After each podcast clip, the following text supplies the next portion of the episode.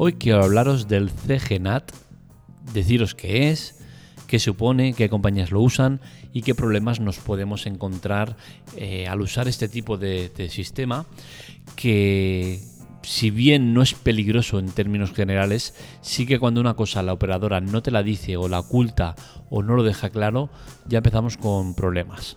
Así que vamos a empezar con el análisis del CGNAT la tecla TEC. Para ello, lo primero que vamos a decir es lo que es. El CGNAT eh, es un sistema que usan las operadoras para ahorrarse costes.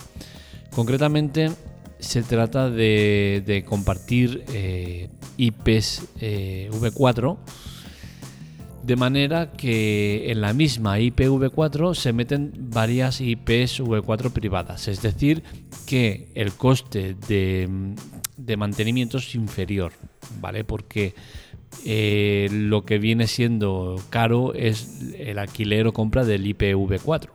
Entonces, al enviar varios IPv4 privados a este IPv5 público, pues es más rentable para las operadoras. Esto lo puso de moda eh, más móvil hace unos tres añitos y se han subido al carro todas porque evidentemente el coste de mantenimiento es muy muy inferior al que pueden estar haciendo otras que no usen el CGNAT. ¿Qué problemas podemos encontrar con el CGNAT?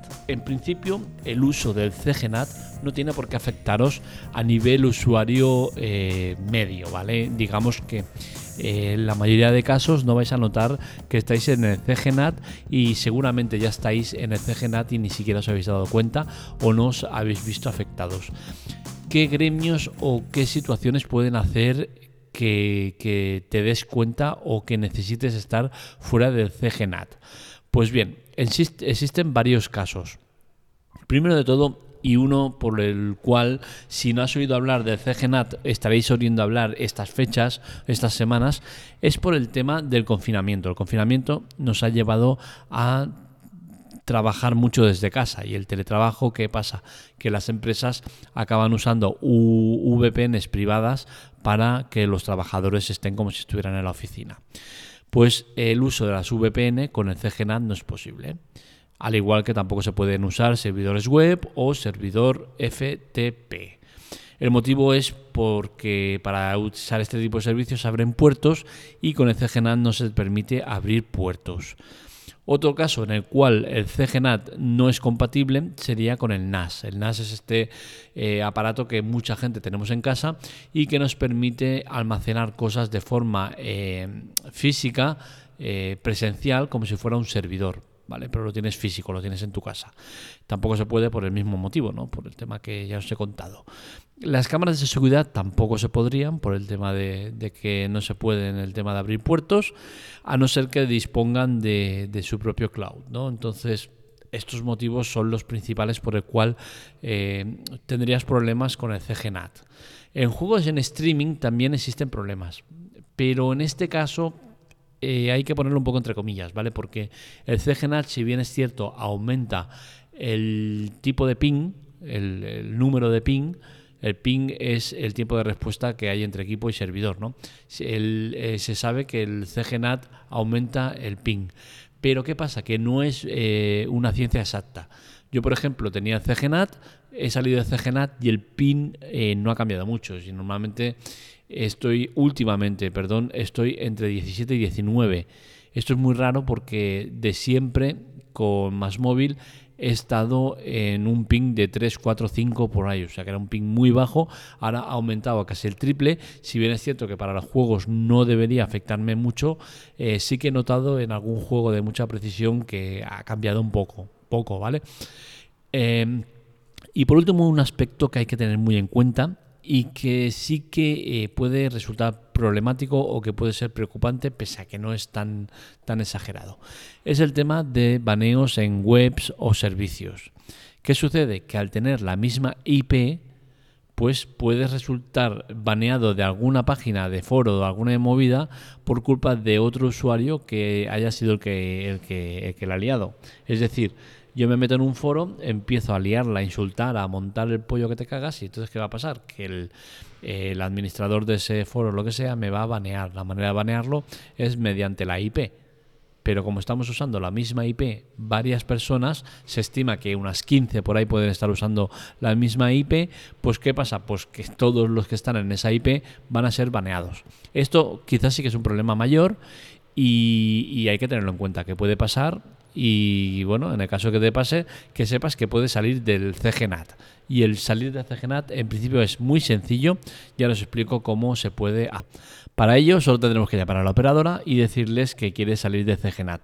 En principio no te ponen excusas o, o te dan largas, ¿vale?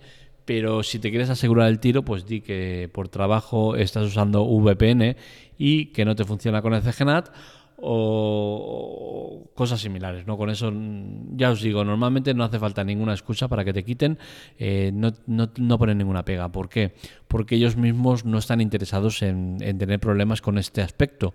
Porque como se sabe que todos esos... Eh, servicios o cosas en las cuales el CGNAT no es compatible, eh, se sabe qué pasa, pues ellos no pueden tenerte en un sitio donde eh, el sistema perjudica a, tu manera de, actuar o de, o de, moverte, ¿no? Entonces es contradictorio el tema de usar una cosa que, saben que afecta, con la cual cosa no te van a poner ninguna pega en salir del CGNAT.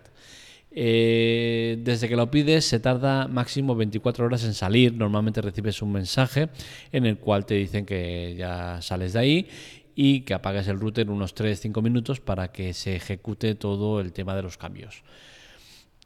Estando en el CGNAT, ¿vale la pena salir? Pues bien, yo eh, el NAS ahora mismo lo tengo apagado, no lo tengo activo con la cual cosa eh, no, me, no me supone ningún problema, pero sí que es cierto que el CGNAS, el, el NAS normalmente lo tengo funcionando, con la cual cosa eh, no sería compatible con el CGNAT, o sea que no podría usarlo. Mm, pero bien, ahora yo he pedido el, quitarme del CGNAT por, por, varios motivos. Primero de ellos, en Netflix tengo un problema todas las noches a partir de las 10 de la noche, no sé por qué motivo, desde que estamos confinados y, y antes, desde que empezó la serie Witcher eh, en Netflix, eh, tengo problemas por la noche a partir de las 10. Parece que se satura eh, todo el sistema y, los primeros minutos sale pixelado. No pasa durante todo el día, pasa a esa hora. No tengo agentes externos que entren y me estén perjudicando ni nada. Eh, aparte de eso, con el, con el Stadia he notado que sí que dependiendo la hora, si es hora punta, fin de semana y tal, cuesta más, el ping es mucho más alto y, cuesta más en algunos juegos como el Grid o tal, ¿no? Entonces eh, pedí que me sacaran de CGNAT, eh, llamémosle casualidad o llamémosle como quieras, pero sí que es cierto que desde que salí de CGNAT estoy viendo que la cosa va más fluida. El ping sigue siendo igual, sigo estando en 17-19, que es alto para lo que tenía antes, no es alto para no es alto para, nuestro uso cotidiano, pero sí que es alto respecto a lo que tenía antes, que era ya os digo 3.5, que es muy muy bajo. Em, pero bueno, desde que me quitaron de CGNAT tengo que decir que este fin de semana lo he puesto a prueba, eh, me ha funcionado perfectamente Stadia. Netflix llevo días que igual, no me, no me falla a las horas punta. Llámalo casualidad, llámalo eh, otros detalles como que a la hora de quitarme de CGNAT también hicieron una serie de ajustes en, en, mi, en, mi sistema, ¿no? Entonces quizás van más por ahí que por el CGNAT, ¿vale? Eh, el CGNAT no debería implicar el que notes en Netflix o que notes en streaming, más allá de eso, ¿no? De pequeños detalles concretos. ¿Deberías estar preocupado por el tema del CGNAT? En principio no, ¿vale? No tendrías que estar preocupado porque ya os digo que llevamos años usándolo en móviles. Eh, los móviles normalmente estos están en CGNAT y en casa pues llevamos unos tres años, con la cual cosa que si estás en, en cualquier UMV lo estás usando desde hace tres años y alguna otra que también lo usa. ¿Cómo saber si estás en el CGNAT? Esa es la parte mala y es que tú eh, entrando en tu casa no sabes si estás en el CGNAT. Es muy difícil, no lo vas a saber porque no es una cosa física que se vea. ¿Cómo se hace? Pues puedes comprobarlo eh, con, tu, con tu IP lo primero, ¿vale? Para acceder a lo de IP es tan sencillo como poner en Google saber mi IP y te la va a decir. Coges y copias esa IP y abres un símbolo de sistema, es decir, la consola en tu ordenador. Escribas, escribes eh, Tracert, T-R-A-C-E-R-T, espacio más, espacio eh, la dirección IP, o sin espacio, ahora no recuerdo bien la verdad. Bueno, probarlo de una manera u otra y eh, tendrás eh, un resultado. Si este resultado te da un salto nada más, es decir, una línea, eh, tu IP es pública y no tienes CGNAT. Si tienes dos saltos, es decir, dos líneas, es que tienes CGNAT. Otra manera de comprobarlo es cogiendo esa misma IP que ha conseguido en el primer paso y entrando en tu router y vas a la sección WAM IPv4 y ahí compruebas eh, eh, la IP que, te ha salido. Si aparece una dirección de subred 100.64.0.0 barra 10, significa que tienes CCGNAT, ¿no? Eh, como digo, no deberías estar preocupado y al final todo se basa en, si estás o no contento con el servicio que tienes, ¿vale? Si te va bien el servicio, no, no, no te preocupes demasiado. El tema de que compartas eh, IP con otros usuarios no tiene por qué ser preocupante ni te debe preocupar a nivel seguridad tuya ni de nada, ¿no?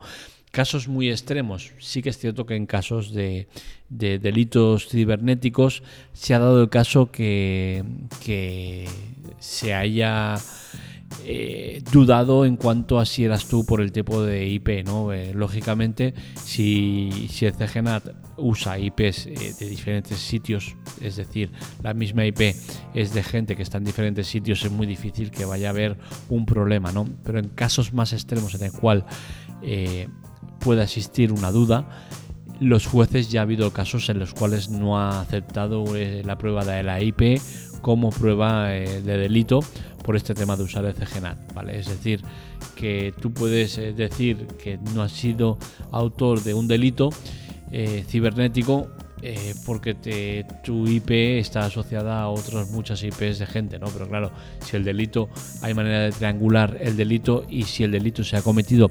en, Brasil y tú estás en, Barcelona, pues en España, pues es, evidente que, que, aquí algo falla y que sí que eres tú, ¿no? Pero ya os digo, el tema de delitos cibernéticos no os preocupéis porque no se suele dar problemas.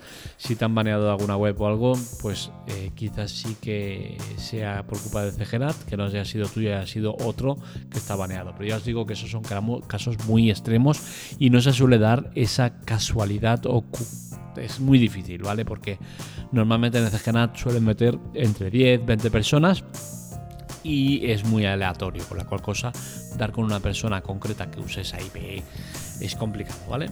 Pero que sepáis eso, ¿no? Que sobre todo que es un tema que no se dice, que no se habla, que pero que existe que existe este problema y en muchos casos acabas teniendo problemas con tu operadora de decir, oye, que es que no me va bien el servicio, no me va tal, y no te lo solucionan cuando es un paso muy sencillo de solucionar. Hasta aquí el podcast de hoy, espero que os haya gustado. Ya sabéis, este y otros artículos los encontráis en lateclatec.com. Un saludo, nos leemos, nos escuchamos.